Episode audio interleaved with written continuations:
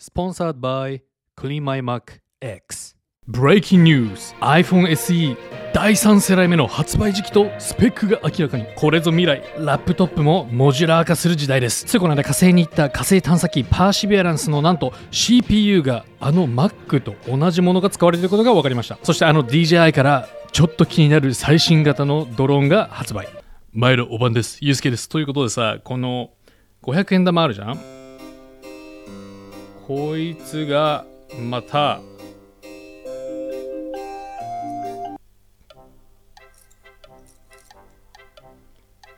ひねるだけで2枚になるんですよね。っていうまあなんかそんな小ネタ置いといて今日もねテックニュースをやっていきましょう。ということでねもうね早速脱線しないでやっていきましょう。まず今日はね iPhone SE3 とかの話をしていきますけどもうね盛りだくさんですよ。でその前にまずセカちゃんの方ねお願いします。YTR クリップスでももうなんかいろいろねアップしてるのでそっちもチェックしてほしいのと Spotify とかねあのポッドキャストもやってるのでよろしくお願いします。あとは皆さんチャンネル登録のあとはあのいいねをね押してください。そうするともう乗れるんですよ本当に。もうねモチベーションが上がるでしょかつプラスその何？波に乗れるからもういいんですよね。なのでもう無料なんでちょっとねこう押してってくださいと。いうことでいきますか。まず一発目。ミンチ以降もうアメリそのアップルのアナリストとしてはすごい有名なんですけどあのこのミンチーコーさんが新しいリークを言ってると。でこれが iPhone SE3 が来るよっていうことなんだけどまずえー、っとねもうザクって言ってしまうとだらだら書いてるけど2022年来年の前半に来るよと言ってるんだよね。だから今年ではないよということだね。でえー、っとね細かくいくと新しいフィーチャーで言うとまずそんなないですよと。言っちゃってんだよね。なのでミンチクオ的にはもうなんかただ単になんかつまらん昔のスマホなんか iPhone の中身をちょっと変えてそのまま出すみたいな感じになるみたいなそんなパターンになるだろうということを言ってますね。でもともとってなんかタッチ ID が使われるみたいなことを言われてたわけです。例えばあの iPad Air でタッチ ID ついたじゃん。であれがなんか iPhone につくみたいな話があったんだけどどうやらそんなこともなくもうねもう普通に今まで通りのなんかのデバイスをまた作り直すみたいな感じみたいですよ。でえーとね、デザインとしてはなんかね4.7インチのその SE とまあ同じ似てるんだって。なので何その iPhone SE がそのまま変わってなんかその中身が変わるって感じなのかな。だから中外側変わらないって感じ。これと同じなのかな。でなんか 5G がつきますよというのが一番でかいねあの変化なんだって。なのでまあまとめるとそんな感じっすわ。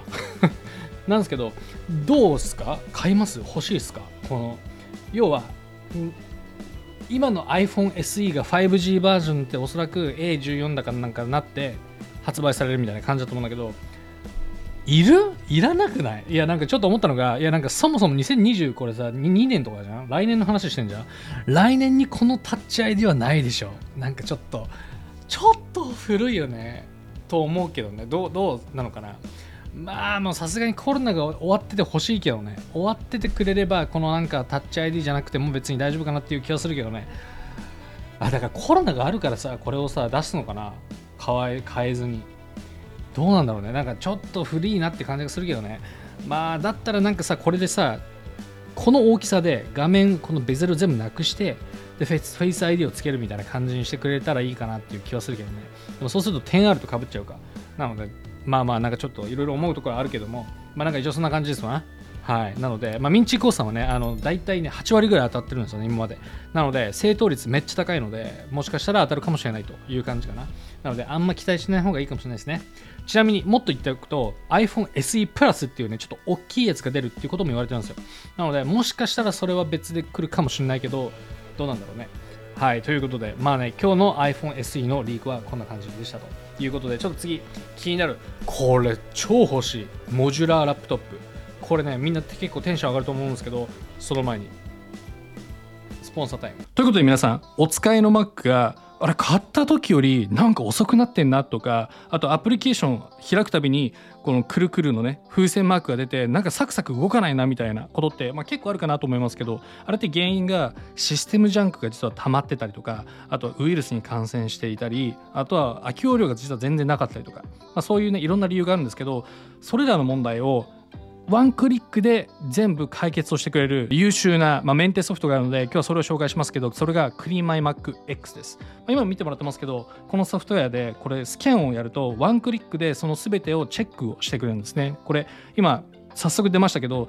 ジャンクファイルが1.3ギガも実は眠ってると。でこれを消すことによって、まあ、買った時みたいにこうサクサク動くようになったりとかで自動的にウイルスが問題があるのかどうかっていうのを見てくれたりとかなんか全然使ってない巨大なファイルが眠ってないかとかっていうのも、まあ、探してくれるので、まあ、これをベースでもうワンクリックで綺麗にしてもう買った時同様のサクサクのあの Mac の状態に戻すことができるということですね、まあ、個人的にもう長年使ってるんですけど、まあ、なので本当に Mac ユーザーにはもう必須のソフトウェアかなと思うのでぜひ皆さんもねあの概要欄に貼っておくのでぜひチェックしてみてください。でもちろんこれ無料版もねあるのででそれでちょっとテストすることもできるのでぜひ皆さんねダウンロードして皆さんのね Mac をより快適に使ってみてください。ということでよろしくお願いします。はいということで今回ねフレームワークっていう、まあ、スタートアップが新しい製品を出しましたとっていうのが何？なんかその修理できるモジュラーラップトップなんだけど見ての通りだよね。もうなんかもうプラプラモデル的な感じ？で自分の好きなやつをもうなんかガッつけてラップトップを作れるよと。なので例えばさポートが壊れちゃって新しいのを買い直さなきゃいけないとかってアホらしいじゃん。他大丈夫なのにさ。だからそういう時はそこだけこう取り替えれば OK になるようなそんな時代が来るということだよね。でえっ、ー、とねまあまあ見ていくとまず先に言っとくと値段はまだねあのね出てないんだよね。だけど結構プレミアムになるみたいですね。で、えー、っと、まず13.5インチなのって、これがね、もうパッと見てもさ、MacBook っぽくない？完全に。でさ、で、見てみと、これがね、なんかポートなんだけど、ポートも自分で選べますよと。いや、HDMI が欲しいんだとかね、SD カードが欲しいんだ。人によって違うじゃん、そんなんね。だから、その自分でじゃあ選べばいいんじゃねえのっていうことで選ばせてくれると。でもっと言うと、こうキーボードも全部変えられると。1.5mm のストロークのメカニカルキーボードとかかな？とか、あともちろん CPU もなんか11世代目のなんかインテルのチップが乗った、まマザーボードとか CPU とかも使えたり、バッテリーも自分で選べたりとか、まあもちろんメモリとかもね、あの選べたりとかするんだって。例えば見ていくと、そうだね、まあ 4TB の Gen4 の NVMe の SSD がね、使えたりとか、64GB の DDR4 のメモリとかね、Wi-Fi6 欲しい人はつけられたりとか、自分のカスタマイズできるわけですよ。これさ安ければいいよね。なんか高くなるって言ってるけどどんぐらい高いかによるかなっていう気がする。でちなみにこれパフォーマンスで言うとこういうの見ると結構さうわなんかクソそうだなって思うじゃん。だけどパフォーマンスはもうめっちゃねハイエンドに持ってきて例えばなんかサーフェスラップトップとか XPS の13インチともうねがっつりこう対抗できるぐらいのパフォーマンスは持ってくるということなので若干値段は上がるかもしれないけどでも長い時間使えるから長い期間使えるのでそっちの方が結局いいんじゃないっていうふうに思って買う人もいるんじゃないかなと。でかつこのねあの分解できるようなこうツールもちゃんとついてくるので誰でも簡単にできますよと。ちなみになんかこれね YouTube 動画もあるんだけどこうやって後ろペカッと外して見てこれ。こんな感じでさ SD カードとか USB-C とか作られるんだよね。でなんかバッて外すともちろんこうやってね全部これメモリが変えられたりとかさするんだよね。今度バッテリーでしょこれ。めっちゃよくない？しかもこのなんかベゼルのね修理も簡単にできるんだって。だから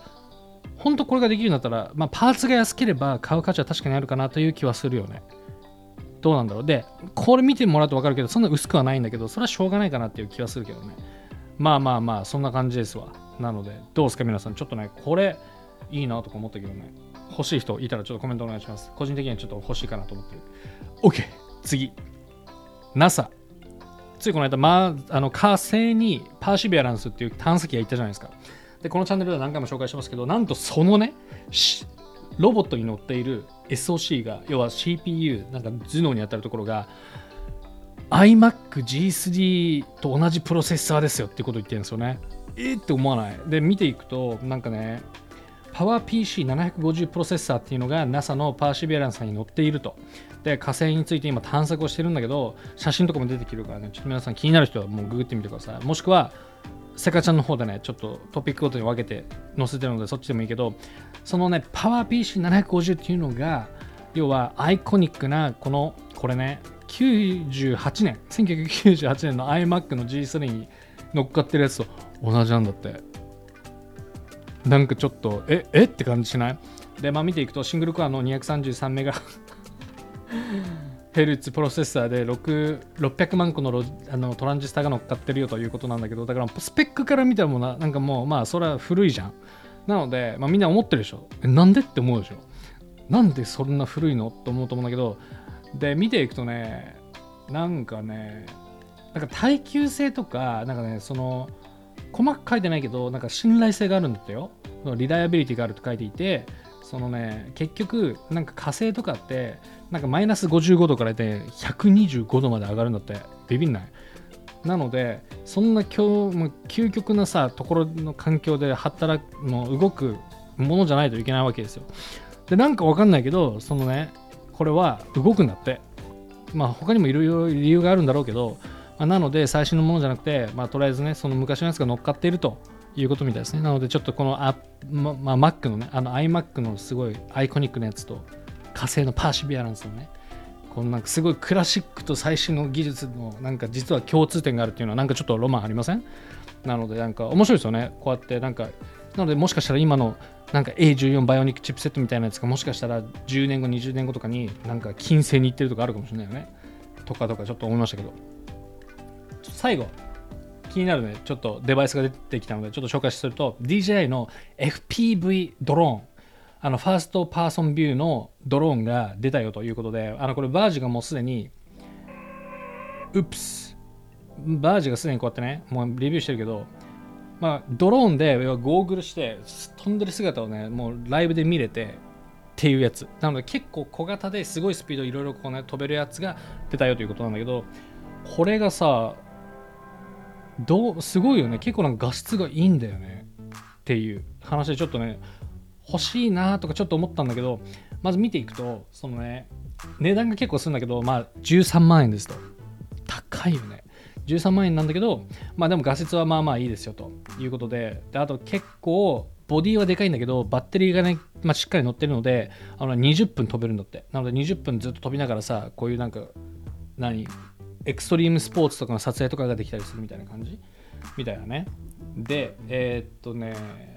まあそんな感じかな。で、なんかスローモが取れたりとか、スタビライゼーションがもちろんついてたりとかするので、もう画質はもっちゃいめっちゃいいですよみたいな、そんな話ですね。まあ気になる人はね、もうウェブサイト行ってみた方が早いかなと思うけど、まあまあそんな感じかな。4K60fps 撮れたりとか、えっと、1080だったら、えっとね、120fps までいけるということなので、まあ結構いいですよね。だけど、まあでかいよね。こんななんかボックスに持ってかないといけない感じだから、ちょっとかさばるけど、画質はいいですよという感じなんだよね。で、これさちょっと欲しいなとか思ったんだけどでもさ最近どうすかねなんか日本との状況わかんないんだけどなんか今イギリスロンドン住んでてちょっと前までアメリカニューヨークにいたんですけど大体ニューヨークもロンドンももうドローン無理なんですよ。で特に例えばニューヨークとかって、まあ、周りになんかねラガラガオーディアとかなんかいろんなねこう細かい空港とかがあってあとミリタリーの基地があるなんか半径何マイルは飛ばしちゃダメよとかいうルールがあったりとかしたりとかするのであのねもうニューヨークシティとかに住んでるともう100%無理なのね。ドローン飛ばすのって。で